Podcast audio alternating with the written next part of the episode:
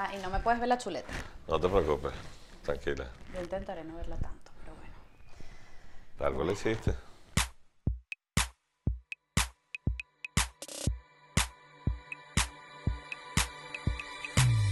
Bienvenidos todos a este episodio número 6 de Nosotros, el podcast de Lorena Arraiz Rodríguez.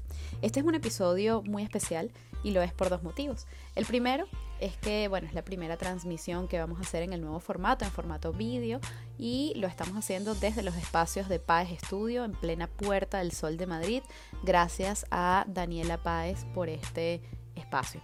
Eh, la segunda razón es que quien está hoy con nosotros es una persona a la que yo siempre he admirado mucho.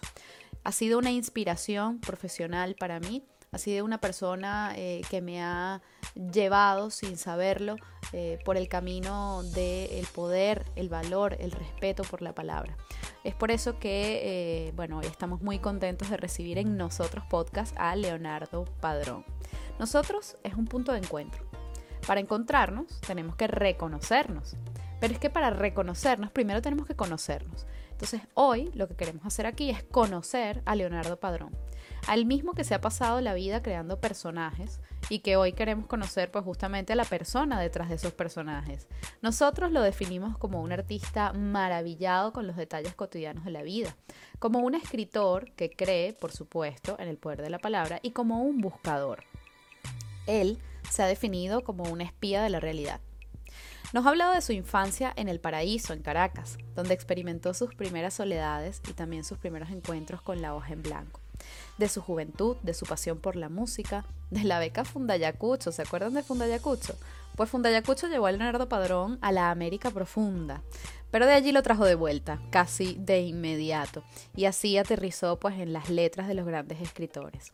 Nos habló también de sus miedos, de sus nostalgias, de su familia, de sus éxitos profesionales más antiguos y de los más recientes también. Nos habló del amor, de las mujeres, de sus hijos, Constanza y Santiago, de su segundo nacimiento llamado exilio y de Venezuela, por supuesto, su casa grande, como él la llama. Sin más, comenzamos este episodio número 6 de Nosotros Podcast con Leonardo Padrón. Muy buenas tardes, Leonardo Padrón. Buenas ¿Qué tal? tardes. Muy bien. besos. Bienvenido a nosotros. Gracias. Encantadísimo de estar en este plural maravilloso que se te ha ocurrido. Eh, bueno, nosotros es un punto de encuentro y yo creo que para encontrarnos tenemos que reconocernos, ¿no? Mirarnos un poco a la cara a los ojos. Eh, y bueno, conocer un poquito qué es lo que hay detrás. Tú te has pasado la vida, digamos, por, bueno, resumirlo de alguna manera, eh, creando personajes, ¿no? Y realidades, etcétera. Pero hoy queremos, bueno, que además de esos, que detrás de esos personajes descubramos a la persona, ¿no? Que es Leonardo Padrón. Así que bueno, nosotros te, te definimos, eh, te lo voy a leer porque me ha salido inspirado. Ok, maravilloso, qué bueno. Eres un artista maravillado con los detalles cotidianos de la vida. Yo creo que eso te caracteriza, ¿no? Eres un escritor que cree en el poder de la palabra, por supuesto, y eres sobre todo un buscador.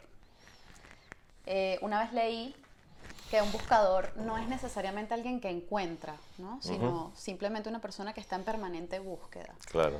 Así te definimos nosotros. ¿Cómo te defines tú? Bueno, estoy, suscribo plenamente esa propuesta de definición. Sí, sí, sí, muy bien. bien. Y además yo estoy permanentemente observando al otro. En ese sentido también hay un punto de vínculo hmm. entre, entre nosotros. Eh, un escritor se nutre de la mirada que deposita sobre los demás. Un escritor básicamente es un espía de la realidad, un escritor es una esponja, eh, tiene todas las antenas activadas, está absolutamente mm, maravillado, abismado ante la condición humana, su complejidad, sus contradicciones, sus miserias, sus abismos, su plenitud.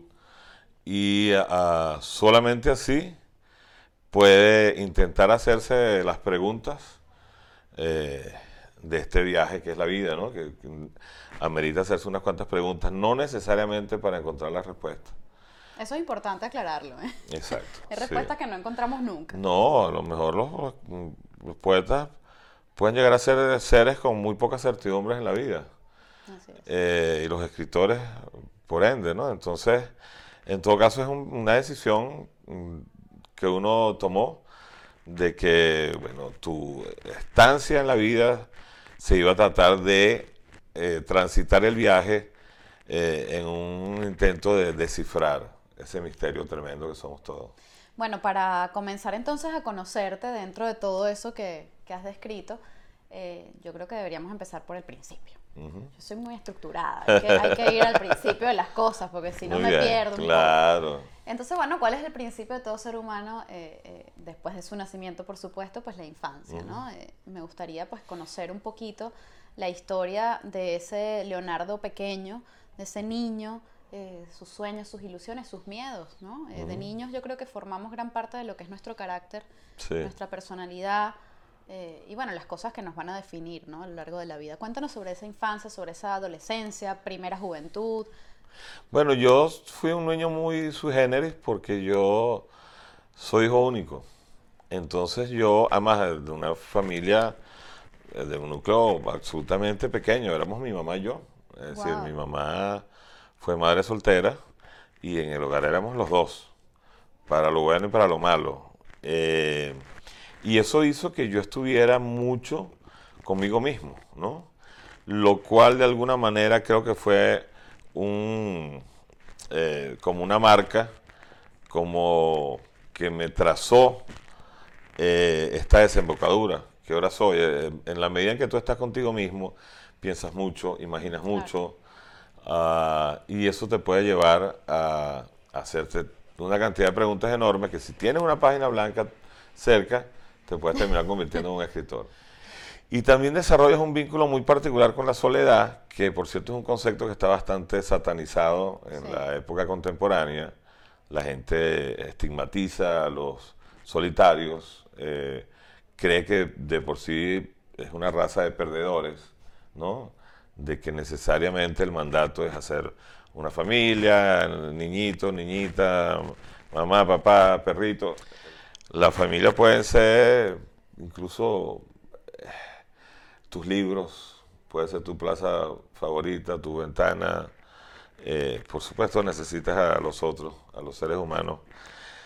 Pero en ese sentido, yo tuve una infancia bastante, eh, como te dije, particular, pero fue una infancia feliz. Es decir, yo no, digamos, me doy golpes de pecho de que, que terrible, que antes que mi infancia, para nada, porque ese mismo hecho de ser un solitario me hizo valorar mucho la presencia del otro. Claro. Eh, entonces yo era muy, y soy muy amiguero, o sea, me encanta eh, establecer vínculos afectivos con la gente. Y bueno, tuve, viví en el paraíso, en Caracas, que vivir en... Ah, como tú, exacto. Que vivir en el paraíso ya es una... Una, metáfora maravillosa. Wow, por favor, por favor. Exactamente. Y fui, de verdad, hice todo lo que un niño tiene que hacer a su edad, cosa que las generaciones posteriores de venezolanos eh, no la han vivido como uno la vivió. Es decir, e, e, esa conexión con la intemperie, con la calle que yo tenía. Yo me la pasaba en la calle jugando pelota de goma, caimanera, montando bicicleta, desandando la calle, explorándola. Eso mis hijos no lo, no lo pudieron vivir. Claro, totalmente. Y bueno, ¿cómo pasaste entonces de la calle y de jugar pelota y de ese niño feliz en ese microcosmos, ¿no? que era tu, tu familia minúscula, eh, a la juventud un poco más adulta, ¿no? la universidad?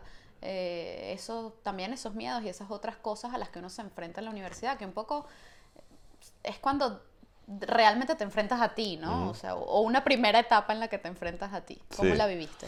Bueno, yo... Estudiaste letras en la UCAP. Estudié letras en la UCAP. Primero estudié...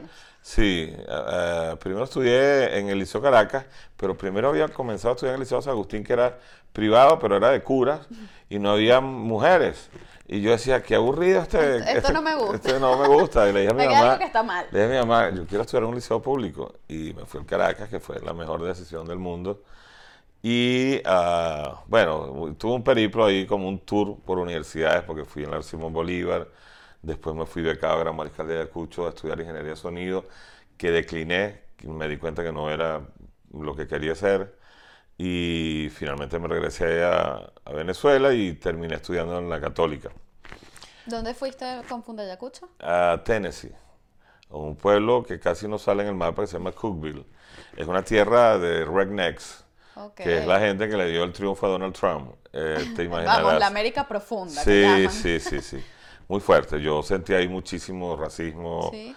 Sí, eh, en momentos viví episodios de, de agresiones eh, donde a los pocos venezolanos que estábamos de repente en un bar nos, nos agredían unos mm, gringos cuello rojo, campesinos, muy mal encarados, básicamente porque estábamos hablando español. Eh, Puede y- que eso haya influido en que dejaras ese, porque eres también melómano, ¿no? Entonces a lo mejor estabas un poco guiado por esa pasión hacia la música y de repente dijiste, uy, pero yo aquí como que mejor me voy. No, lo que pasa es que descubrí que ser ingeniero de sonido es algo muy distinto a, a ser un melómano. Claro. Es decir, allá hay una, un túnel de logaritmos integrales y una cantidad de cosas que era... eh, Que un hombre de letras no podía. Sí, no, entonces yo preferí irme por un- otra calle que decía Cortázar, Onetti, Borges. eh, que- Esto, me- esto resuena conmigo.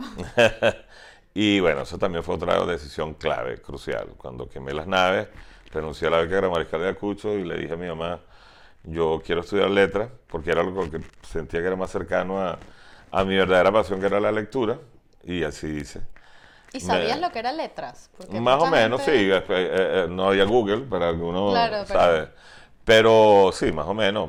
Y de hecho mi mamá me dijo, baja, te vas a morir de hambre. Y yo le dije, bueno, no importa, pero ya veré, ya veré, allá en, eh, llegado el momento resolveré. La vida es el presente.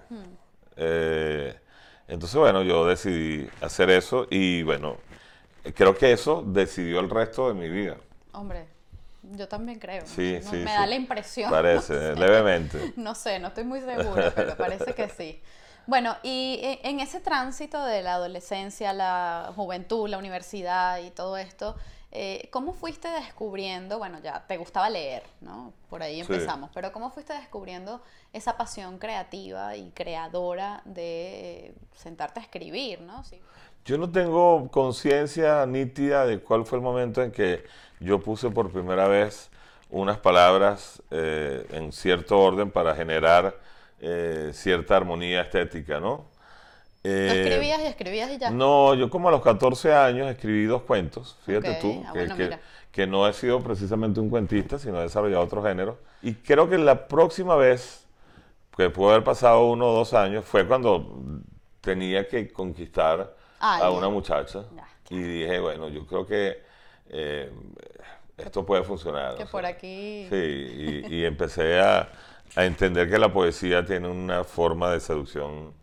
eh, O sea que básicamente comenzaste, digamos, a, a incursionar primero en la poesía que en otros géneros. ¿puede Sí, bueno, de hecho la poesía es mi, mi, mi género pivotal, es mi líquido amniótico, ¿no? Es, ha sido, además, ah, oye, como, como el, el- el para mí el género mayor, es el género que más respeto, es, es como mi iglesia privada, ¿no? Eh, pero ah, descubrí, creo que lo más importante allí, eh, es que descubrí una manera de ver el mundo. ¿Cuál fue? Bueno, que es que detrás de la aparente normalidad de las cosas o la aparente superficie de la realidad hay destellos y chispazos de un misterio que muchas veces se parece a la belleza eh, o se parece al alma humana o se parece, bueno, a las grandes preguntas que uno se hace, ¿no? Bueno, continuando un poco con el hilo, ¿no? De tu, de tu vida, eh, háblanos, me, me gustaría conocer la historia de, de tu vida en cuanto a tu familia posterior, ¿no? Es decir, tienes dos hijos, que son morochos, eh, y, y bueno, cuéntanos un poquito sobre ellos, sobre, o, o- o el momento previo a ellos, ¿no? O sea, hubo algún momento en el que te enamoraste de su madre, creo yo. Claro. ¿no? Digo yo. Sí, sí, sí. Entonces, bueno, pues un poquito, ¿no? ¿Cómo, ¿Cómo surge eso? ¿Cómo llega el amor, ese primero, segundo, quinto, da igual, amor a Leonardo Padrón y la posterior, el posterior nacimiento de esos Bueno, yo retoños? he tenido unas cuantas ah, experiencias ah, amorosas en mi vida porque efectivamente eh, tengo plena, con- plena conciencia de la maravilla que es la mujer. Una maravilla eh, compleja, Dios mío, compleja. Qué intensidad la de las mujeres. Este, Así nos quieren, no podemos sí, hacer sí, nada. qué intensidad. Pero bueno, en una de esas historias eh, se planteó, bueno, la, la- la necesidad de tener familia, de tener hijos. Y no fue fácil, ¿sabes? ¿Querías Porque- tener hijos Sí, tú? claro, claro. No fue fácil porque incluso la mamá tenía problemas eh, para concebir, pero bueno, nos, sometimos a un proceso de fertilización in vitro y salieron esas maravillas que son Constanza y Santiago, que son mis queridos hijos, que es, es descubrir otra dimensión del amor. O sea, es absolutamente distinto eh, el amor de pareja, el amor de amigos, el amor a la humanidad, al prójimo, a una fe, a un Dios, que el amor a los hijos. Es una, es una energía indestructible. Eh, efectivamente, creo que, creo que es el único tipo de amor por el que eres capaz de, de dar la vida en el acto. Eso es tremendo, tremendo, Me imagino. tremendo. O no me imagino, no lo sé. Pero bueno, allí están, de hecho, eh, están, eh, justo has estado estos días con ellos y yo creo que eso también es parte, ¿no? De la necesidad de eh, nutrir ese amor, ¿no? Permanentemente. Sí. Y además descubrirme en ellos, ¿sabes? De darte cuenta que tus genes están por ahí, Por ahí. En, sus, en sus miradas, en alguna risa, en, en alguna forma de ser. en- y esa, esa prolongación eh, es, es- bueno, es absolutamente desconcertante y gratificante, ¿sabes? Y bueno, eh, ese, ese amor al hijo tiene, o a los hijos, tiene también un correlato de, de angustia. Es decir, tú quieres que no les pase nada malo, tú quieres que la aventura sea la brújula que los conduzca. eh, entonces, bueno, eh, es un amor lleno de, de miedo, pues, ¿no? Para- porque todo salga bien y todos sabemos muy bien que la vida tiene unas emboscadas y unos pasillos y eh, a veces puedes abrir unas puertas muy oscuras, en fin, Complejo. sí. Más complejo que las mujeres, seguro. Sí, sí, sí, sí.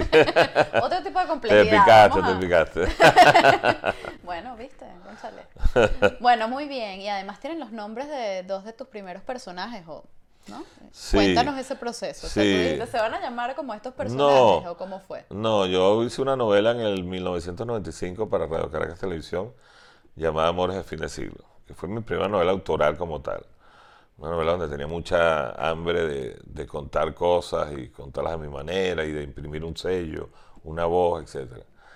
Y la pareja protagónica, no era la pareja protagónica, pero era una pareja, un matrimonio, eh, les puse Constanza, que me pareció un nombre hermoso, sonoramente es precioso y es un nombre inusual.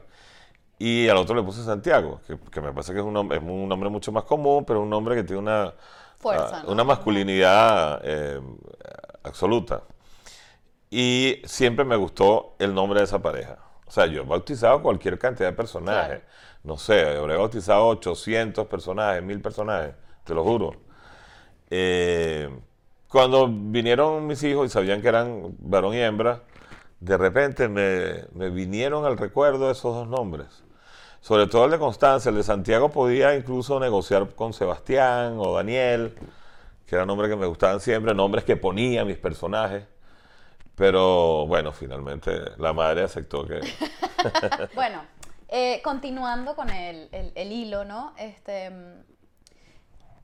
y me hablabas justamente de, de una de tus primeras novelas, la primera eh, eh, autoral. Em, iniciaste una carrera eh, de creación en, en Venezuela y de hecho pasaste por, diría yo que todos, creo, eh, lo- las áreas, todas las áreas de la comunicación, un poco, ¿no? Cine, televisión, radio incluso, etcétera, ¿no?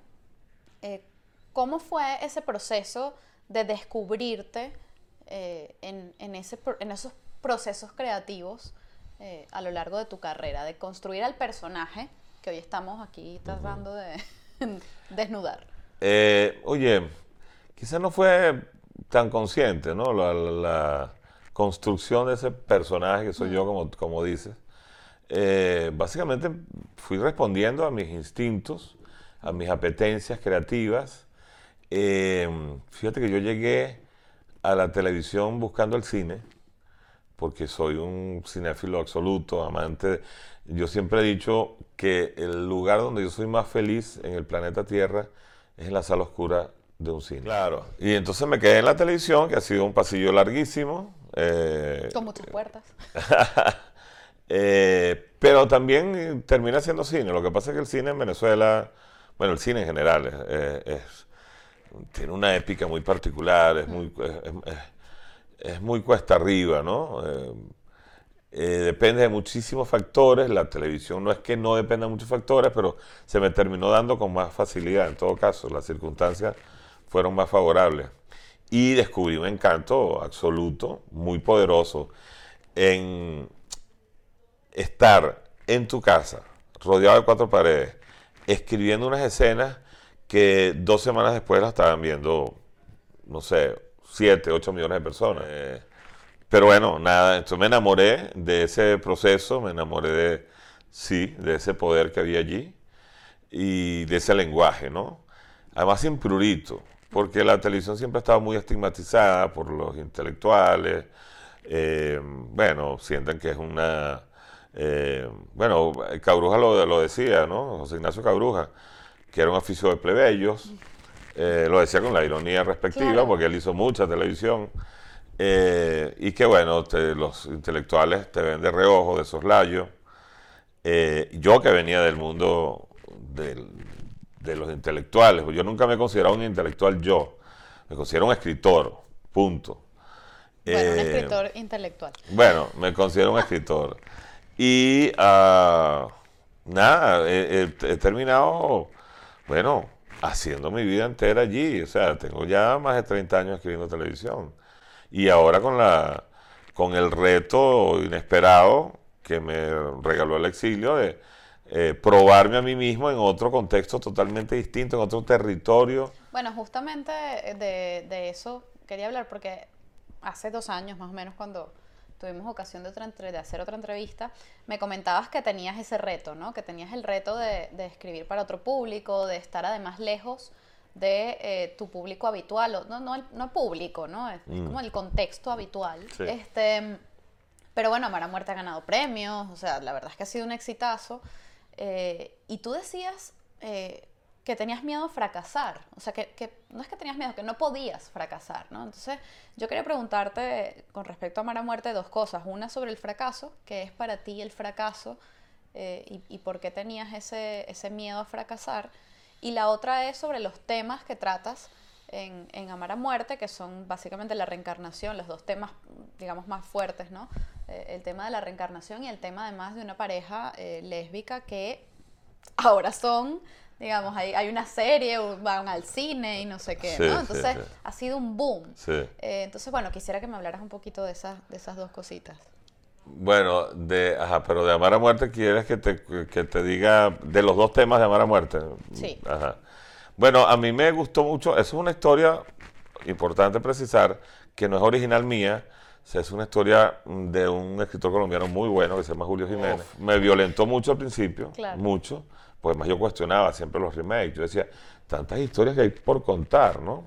Aunque los temas universales son siempre los mismos, pero, en fin, eh, nada, lo asumí por un tema además de supervivencia. O sea, no me voy a poner exquisito estando en esa neblina que es el exilio.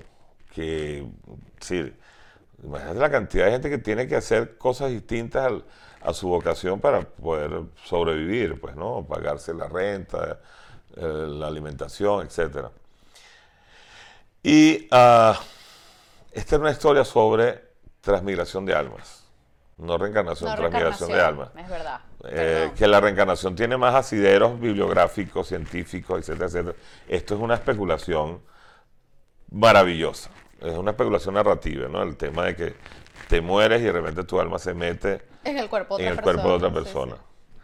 Eh, entonces yo lo asumí como, bueno, déjame abrir esta puerta y, Y ver qué pasa. y ver qué pasa. Y claro, en el fondo es una historia sobre las segundas oportunidades, que eso fue lo que yo sentí que tenía que contar.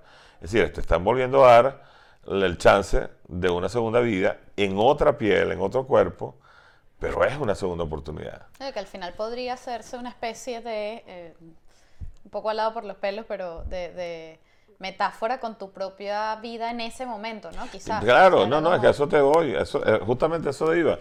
Eh, no estás jalado por los pelos. O sea, el exilio eh, es una segunda oportunidad. Y ojo, yo decía, bueno, es que mi primera oportunidad me estaba yendo muy bien. O sea, mi primera Yo no necesitaba una No, segunda. Exacto, Estaba exacto. muy bien. Exacto, pero bueno, sabes, ya todos sabemos lo que, lo que está pasando. La tragedia que estamos viviendo los venezolanos. Y, Igual ya vamos a llegar ahí, tú Claro. no te preocupes. Entonces, bueno, asumí esa segunda oportunidad, conté el concepto de las segundas oportunidades y, ah, por supuesto, cuando adaptas, alimentas, eh, generas más ideas, ¿no? Eh, por lo menos en mi caso es así. A mí no me gusta quedarme nada más con el nervio central Claro. de la historia vieja, sino, oye, pero es que estamos en el siglo XXI, quiero contar otras cosas. Y se me ocurrió eh, incorporar una trama lésbica. O sea entre- que Juliantina sí es tuya, ¿no? Absolutamente, absolutamente. De hecho, eh, tenían un poquito de, de resquemor en, en Televisa, México, que es un país muy conservador. Eh, me dijeron, pero ¿por qué no la haces de, de hom- homosexualidad masculina? Le digo, es que creo que eso está mucho más trillado. Eh, y además lo que me planteé fue dos muchachas que ninguna era homosexual, eh, de hecho eran heterosexuales, y generan un vínculo tan fuerte entre ellas que se terminan enamorando del otro ser humano. Ah, que resulta que es de, mismo- de mi mismo sexo. Bueno, eso es otra cosa secundaria, pero me enamoré de ese ser humano.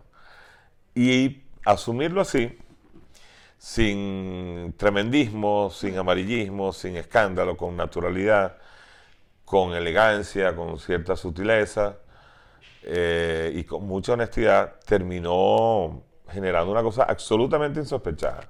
Jamás pensé que el fenómeno de las Juliantinas iba a adquirir eh, la dimensión que adquirió. Y yo dije, bueno, incluso los mensajes que me mandaban por las redes sociales era gracias por visibilizarnos. O sea, tú te metes en Netflix y vas a conseguir muchas historias sobre Sí, claro, claro. amores lésbicos, pero en televisión abierta, en Televisa, México, y después, bueno, de que eso, por supuesto, por internet Claro. se empezó a generar la onda expansiva, el voz a voz de, la- de las muchachas, y bueno, pa- pasó Ahora van a eso. hacer serie y, y cine también. Bueno, la, la primera misión es hacer una película que yo debería este año escribir el guion en algún momento Muy bien. y veremos si después terminamos haciendo la serie. Ok, ok. Bueno, pero estupendo. Bueno, y el fracaso, Eh, ¿no? en, términos de aprendizaje es rentable fracasar, ¿no? Porque te, te ¿Cómo enseña es mucho. eso? Bueno, te enseña. o sea, Pero, ¿qué es el fracaso para ti? Bueno, el fracaso es eh, eh, de alguna manera no lograr la intención que te habías propuesto con algo. Uno fracasa todo el tiempo, todos los días. Eh, la vida está llena de actos fallidos, ¿no?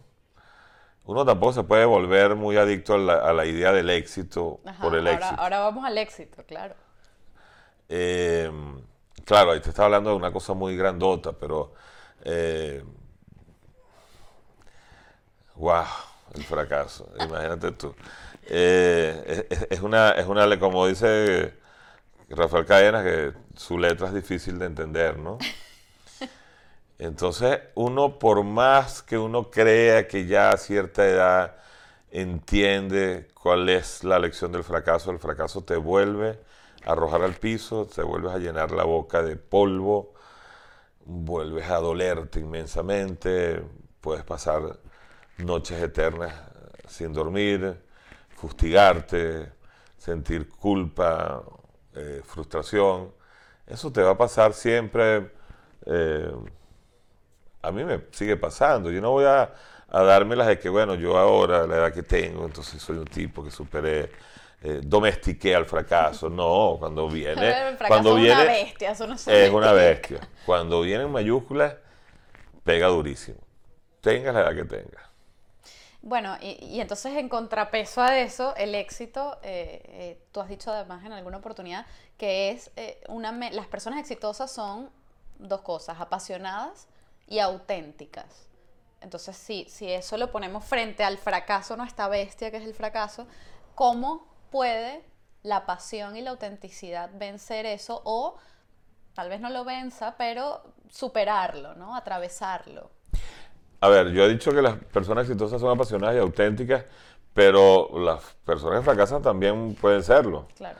Es decir, lo que pasa es que la autenticidad, cuando tú eres auténtico en tu oficio, eh, hace que generes una obra singular.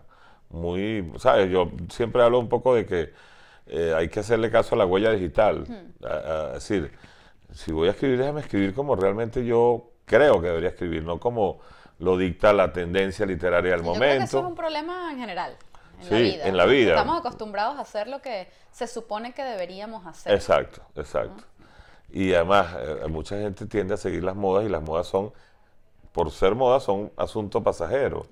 Entonces, creo que es mucho más lúcido apostar a, algo más auténtico, pues que se parezca más a ti realmente. Eh, te había dicho que uno, eh, que el ser exitoso es auténtico y apasionado. Bueno, apasionado tienes que serlo porque eso va a hacer que seas perseverante, pues.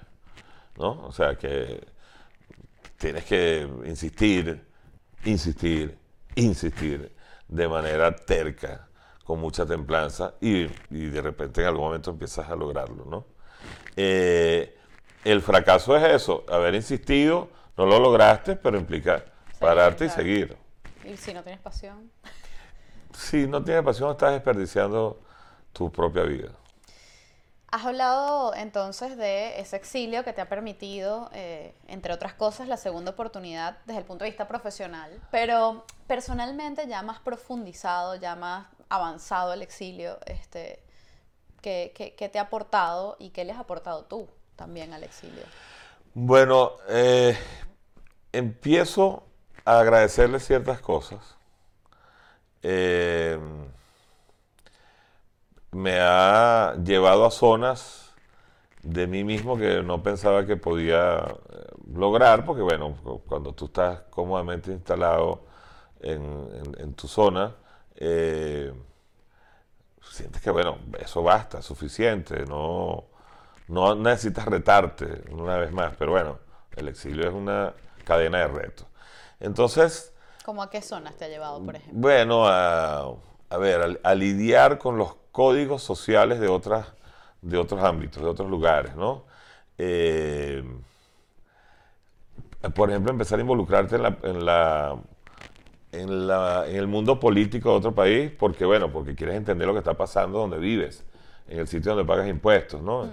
Y donde van a elegir un próximo presidente, entonces eh, tú quieres, em, em, em, empiezas como a, déjame entender esta, eh, cómo se maneja la política aquí, déjame entender cómo la gente aquí entiende, valga la redundancia, la noción de éxito y fracaso socialmente, eh, cómo debo navegar en estas aguas desconocidas, ¿no? Y ves que navegas, y ves que logras una cantidad de objetivos. Eso es súper gratificante, ¿no? Cuando te das cuenta. Y además que te amplía muchísimo la mirada. Eh, yo creo que eso es básico. Como el libro de Ciro Alegría que se llama El mundo es ancho y ajeno. Descubres que el mundo es ancho y ajeno. Y descubres... Eh, a mí me da mucha risa cuando de repente yo pongo un atardecer, vamos a poner de Miami, o puede ser de Madrid, y de repente lo pongo en mi Instagram, entonces hay una poca gente que dice, oye, precioso. A mí me encantan los atardeceres porque me parece un, espectáculo gratis que ocurre todos los días, ¿no? Es un regalo claro. permanente. Y entonces hay gente que dice, pero nada como los atardeceres de Juan Griego, los atardeceres de Barquisimeto. Y digo, pero es que esto no es un concurso. No se trata de que el atardecer de los venezolanos es el más bonito del mundo. O sea, hay atardeceres hermosísimos en todo el planeta. Así es. Entonces, tú no puedes estar eh, ungiendo de nacionalismo tonto. Cosas eh, que son. Cosas que son, además, son parte de, la geografía. ¿Sabes? O sea, En Venezuela hay montañas preciosas, páramos maravillosos, en otros lugares también la hay, y, y, y, etcétera. Sí, sí, pasa con las playas, ¿no? Aquí, Exacto. por ejemplo, bueno, en Madrid no hay playa, entonces el drama por la playa. Bueno, sí, obviamente, aquí no tenemos playa. Pero es que si la tuviéramos, aquí hay estaciones, ¿verdad? Mm, ah. entonces, aunque la tuviéramos ahí, pues ¿qué vas a hacer en el invierno? Que son un montón de meses de frío, que más bien el mar pues te pone más frío. ¿no? Claro, O sea, claro, no te vas a meter además. Claro, o sea, es, es- es- es eso. Yo estoy de acuerdo con, con que tenemos que aprender a, a valorar todo lo que nos vamos cruzando en el camino sin dejar a un lado, por supuesto, bueno, el amor por lo nuestro, claro. Claro, pero- pero no convertirlo como en mandamiento de Claro. que estar todo el tiempo subrayando. Por ejemplo, y no sé si te lo comenté la otra vez, pero a mí me parece peligrosísimo ese predicamento de que somos el mejor país del mundo. Es decir, no es somos el parte de lo que nuestra cultura no somos el mejor daño. país del mundo. Claro. Y yo he escuchado a los brasileños decir somos el mejor, y se lo he escuchado a los, a los gringos. O sea, entonces, posiblemente cada quien dice que su país es el mejor del mundo. Y Sí, es es- como es- la mejor hallaca la hace mi mamá, bueno. Claro, exacto. Pero eso, eso te pone en una zona muy eh, acrítica, ¿no? Una zona donde, donde no estás eh, mm, pensando en los errores que hicieron que llegáramos a donde llegamos. Claro. Porque si fuéramos tan maravillosos, no estuviéramos 20 años sumergidos en una pesadilla llamada chavismo. Así es. Y hablando del chavismo y de la pesadilla que hemos estado viviendo, eh, cuéntanos ahora cómo ves tú o qué significa para ti Venezuela, ¿no? Con todo, todo eso que, que estamos viviendo, que hemos vivido los últimos 20 años. Bueno, lamentablemente, eh, ahorita es como una- un territorio, eh, un territorio de náufragos, ¿sabes? Una zona de escombros. Eh, claro, tú vas, yo he tenido muchos amigos que han ido últimamente a Venezuela y, y- y Venezuela ha tenido un biorritmo muy, muy esquizoide en estos últimos Sí. años, porque entonces de repente ahora, ahora el dólar es la moneda nacional, entonces de repente hay, hay, hay burbujas de prosperidad en ciertos Sí, sí. rincones de la ciudad y por eso hago énfasis en ciertos rincones de la ciudad o del país, eh, pero sigue herido de muerte Venezuela, ¿no? Eh, y creo que todavía seguimos siendo bastante torpes en urdir el camino de la, de la recuperación, ¿no? Eh, em, los líderes del chavismo son inmensamente siniestros, pero también inmensamente hábiles. Tienen una asesoría eh, muy calificada, con décadas de experiencia, y hablo de, de Rusia, hablo de Cuba, hablo de China. Eh, no tienen escrúpulos, que eso es importantísimo. Sí, yo creo que esa es la clave, ¿no? Claro, A partir porque- de allí han hecho todo lo que Porque, han hecho. bueno, han asesinado gente Claro. con absoluta eh, inescrupulosidad eh, y han- están, bueno, prácticamente asesinaron a la clase media entera. Creo que aplauden cada vez que se van ciertas oleadas de venezolanos. Eh, ¿Qué me preocupa? Entre muchas cosas que me siguen preocupando de Venezuela y lo que ha pasado, por ejemplo, en el año 2019, que fue un año que empezó con tanto entusiasmo y, apareció esa luz enorme en el horizonte que se terminó diluyendo y ahorita es pura confusión y frustración. Me preocupa mucho que hay tal nivel de hartazgo en el venezolano eh, por tantos actos fallidos que, por ejemplo, el venezolano que está afuera, el venezolano de la diáspora, antes yo iba a cualquier ciudad del mundo y lo primero que me preguntaban era, oye, cuéntame qué va a pasar, qué crees tú. O sea, el primer tema era Venezuela. Inmediatamente me, sabes, se sentaban a hablar conmigo eh, muy ansiosos. Ahorita la gente parecía como que mucha gente bajó la Santa María agotada, exhausta, y entonces están ocupándose de sí mismos, ¿no?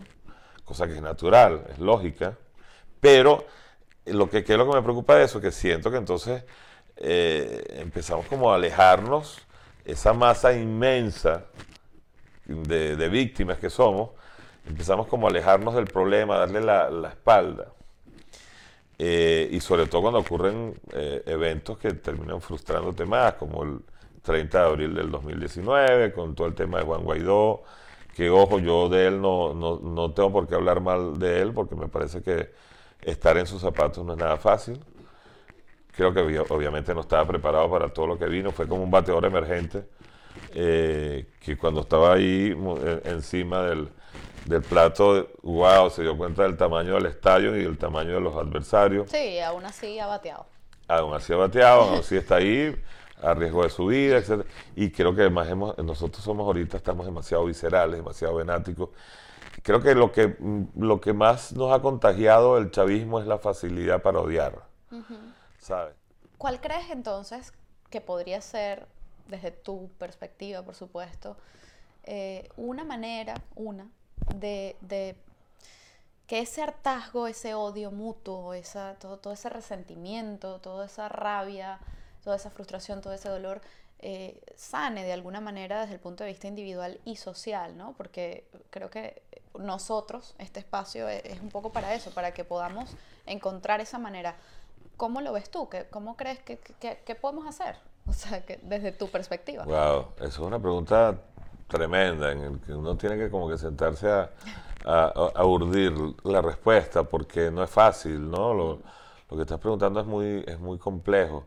Es decir, ¿cómo, cómo convocar de nuevo a esa cantidad de gente que... que eh, porque yo siento que hay una estampida de gente que se está yendo del país eh, físicamente, pero también hay gente que se está yendo del país eh, anímicamente. Es decir, gente que ya está afuera, viviendo en otra geografía, de hace Madrid, Colombia, España, Miami, Santiago de Chile, pero que de repente hay gente que dejó de seguir las redes, que dejó de seguir las noticias, que dejó el activismo que tenía espontáneamente. Por eso, porque se agotó, porque vio que, bueno, otra vez la esperanza fue fallida. Bueno, yo creo que todo parte de del epicentro, donde se están generando las políticas de combate contra la dictadura. Creo que eh, siguen habiendo grandes fallas comunicacionales, grandes fallas internas. Eh, creo que tiene que haber una depuración tremenda de, de, de los partidos políticos. O sea, da como náuseas descubrir que dentro de Primero Justicia y de Voluntad Popular, que son partidos generacionalmente nuevos, entre comillas, eh, bueno, hay gente tan corrupta como, como los viejos adecos de antes, o los viejos copianos de antes, o como los chavistas de siempre. Eh, es decir, la corrupción no tiene carnet político, la corrupción es un asunto eh, meramente humano, como, como también lo es la virtud, pero no podemos reconstruir el, país con gente que tiene las manos sucias, ¿no? Con gente que tiene de moralidad dudosa, porque, bueno, porque así no va a funcionar jamás. Sí, porque entonces no estamos haciendo nada. No es un quítate tú para ponerme yo, ¿sabes? Entonces aquí tiene que haber una reconversión ética tremenda, una eh, reagrupación de, las fuerzas vivas, de los mejores venezolanos, eh, que muchos están afuera. Fíjate tú, eso que han llamado el, el, plan país, que se ha ido urdiendo en, mm. en, distintas capitales del extranjero, está sustentado por una cantidad de venezolanos de mucho valor, eh, en áreas económicas, en sociólogos, psicólogos, politólogos, y yo creo que por allá hay un camino, ¿no? De, de volver a armar un rompecabezas un poco más sólido. Pero me, hay, que, hay que ocuparse del venezolano que no está vinculado con los... Um, eh, con, las redes de acción naturales, pues, ¿no? Con los partidos políticos, con las ONG, sino el venezolano que está en, montado en una bicicleta en globo eh, repartiendo alimentos en una calle de Madrid o en Panamá o en, eh, en Lima que está sintiendo la xenofobia, rechazo, un venezolano anónimo. Todas esas historias mínimas. Hay que ocuparse de toda esa gente. Hay que, eh, yo creo que quizás habría que en cada ciudad empezar a generar una organización que los convoque en función del regreso. una, algo que se llame quizás así, el regreso. Entonces vamos a asumir el regreso como concepto, como idea, como meta, y vamos a reagruparnos y vamos a, vamos a darle orden y concierto a esto. Sí, que además es, hablabas de, de, las personas que se están yendo físicamente y de las que se están yendo anímicamente, y quizás el regreso también sea el regreso físico o el regreso anímico. Exacto, exactamente. Porque también eh, está surgiendo eh, esta, esta oleada de pensamiento de eh, ¿por qué tenemos que regresar todos? De repente hay gente que ya ha construido su vida y bueno... Hay gente que no va a regresar. Que no quiere regresar. Y mucha Y eso no significa que no quiera al país o etcétera. Pero claro, es como mantenerte de alguna manera vinculado y que eso pues te permita eh, colaborar desde tu trinchera, poner tu granito de arena eh, y, ya está. O sea, al final no, no, hay mejores ni peores venezolanos. Somos todos, eh, como decíamos aquí en nosotros, eh, somos parte ¿no? de, de, un gran mar eh, que involucra nuestro gentilicio. Entonces, bueno, yo creo que con eso eh, terminamos. Ya para cerrar, una cita de algo que me dijiste aquella vez, que era una frase, ¿no? Este era un hombre que se le perdió la palabra patria y salió a buscarla por todos los países del mundo. Yo te quiero preguntar si encontraste tu patria. No, sigo, sigo habitando esa frase exactamente con las mismas palabras con las que te la dije. Eh, voy a seguir buscándola. Es un imperativo para mí. Y ¿Cuándo la voy a conseguir? No lo sé. Me acuerdo que antes la gente decía, falta poco, falta poco. Ahorita uno dice, no sé cuánto falta. Pero existe la intención absoluta en mi parte de regresar. Eh, porque bueno, esa es mi casa grande. Muchas gracias, Leonardo, por haber estado aquí con nosotros. Es un placer. Gracias, ella, gracias. Esto es Nosotros, el podcast de Lorena Arraiz Rodríguez, grabado en los espacios de Paz Estudios en Madrid, producido y editado por La Estrategia como estudio de comunicación, con música original de Diego Miquilena. Recuerden seguirnos en nuestras redes sociales, arroba nosotros, guion bajo podcast, y suscribirse en su plataforma preferida. Estamos en YouTube, Spotify, Evox, Anchor, para que nos puedan escuchar en cualquier parte del mundo. Y recuerden, somos tan solo una gota en el mar infinito de nuestro gentilicio.